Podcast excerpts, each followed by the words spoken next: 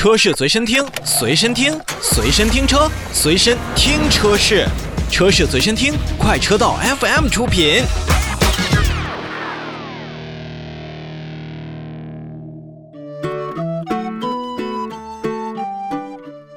再来说一说国内品牌多生孩子好打架的这样一个非常典型的企业，就是长城汽车。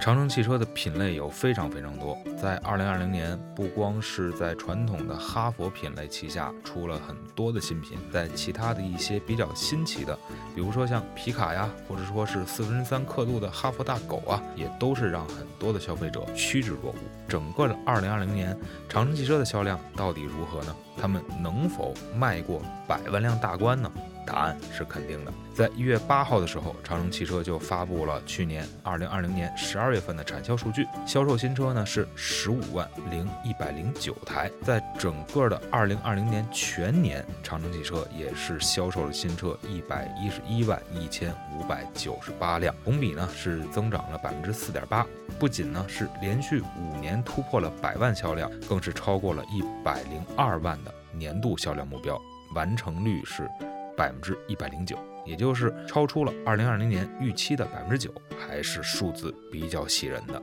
哈佛、魏、长城皮卡以及欧拉在整个的四大品牌当中，当然还是哈佛销量占据了最强的这么一个地位。那么在整个的二零二零年呢，其实长城汽车呢推出了像刚才提到的大狗啊、欧拉好猫啊，以及。坦克三百这一系列的所谓网红车型，包括第三代的哈佛 H 六，也是得到了非常强势的这么一个推进。而在哈弗品牌呢，二零二零年全年销售了七十五万多台，哈弗品牌的全球累计销量当中，也是累计超过了六百五十万辆。那么其中呢，H 六全年销售达到了三十七万六千八百六十四台，也是连续八年获得了年度 SUV 销量的冠军。而在整个的哈佛 H 九当中呢，这是在哈佛品系当中最贵的一台车，也是完成了两万两千零三十五辆的这么一个销量数字，并且在整个的这种。硬派 SUV 的这种销量数字上，也是成为了年度的销售冠军。之前最低仅售六点六万元的哈佛 M 六，在整个的。二零二零年累计销售也是达到了十五万多台，同比增长了百分之三十。看来这个六万六的这样一个售价，还是让很多消费者觉得非常值的。哈佛大狗啊，实际上从设计之初，包括跟用户共创，导入年轻人的生活方式，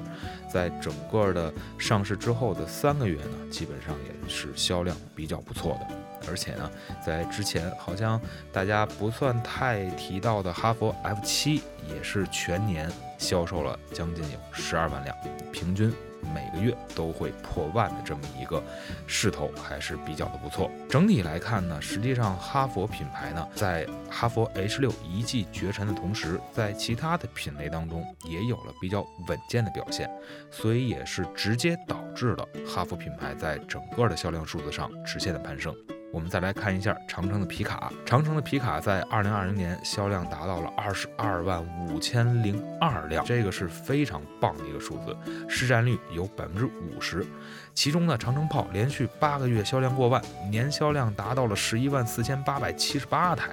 这一定是要稳坐咱们国内皮卡销售的一个冠军的宝座。同时，像风骏五啊、风骏七呀，也是和长城炮一起包揽了皮卡市场单车型的销量前三名。而且加在一起，长城皮卡的整个用户也是超过了一百九十万。而长城旗下的豪华品牌魏品牌，在二零二零年全年销售了七万八千五百辆。说实话，这个数字应该并不太令人满意。但是我们也是看到了，像 VV 七、VV 七的科技版以及 VV 六等等车型，在一众的这种豪华 SUV 当中，还算有一些比较亮眼的表现。而最值得让大家关注的就是坦克三百的上市。坦克三百上市之后呢，它的关注度以及订单那都是非常火爆的，基本上也是有了所谓一车难求的一个状况。欧拉品牌当中呢，这毫无例外的是长城四大品牌旗下销售最差的一个品牌。当然。针对于最差的，我觉得还是要打一个引号的，因为它的全年销售的新车数字也是达到了五万六千两百六十一台，同比增长了将近有百分之四十五。除了黑猫白猫之外呢，欧拉好猫的出世也是整个让欧拉品牌更加活跃起来。其中呢，价格相对更加低廉，以及咱们消费者更容易去接受的欧拉黑猫，十二月份的销量也是达到了一万台以上，也是成功助力欧拉这个品牌在整个新能源的细分领域有一个比较好的进展。在二零二零年，长城汽车经历了很多很多的事情，比如说我们看到了长城汽车还挺得过明年嘛这样的一个转型的一个感觉。同时呢，长城汽车也是发布了自己的使命愿景、核心价值观、企业精神，并且呢，在整个的一些出圈或者说是咱们破圈的这种感觉上，像携手电影《我和我的家乡》，包括三大技术品牌柠檬、咖啡以及坦克，让大家也是更加熟悉了。长城汽车在推出新品牌的同时，在整个的技术上也有一定的一个深耕，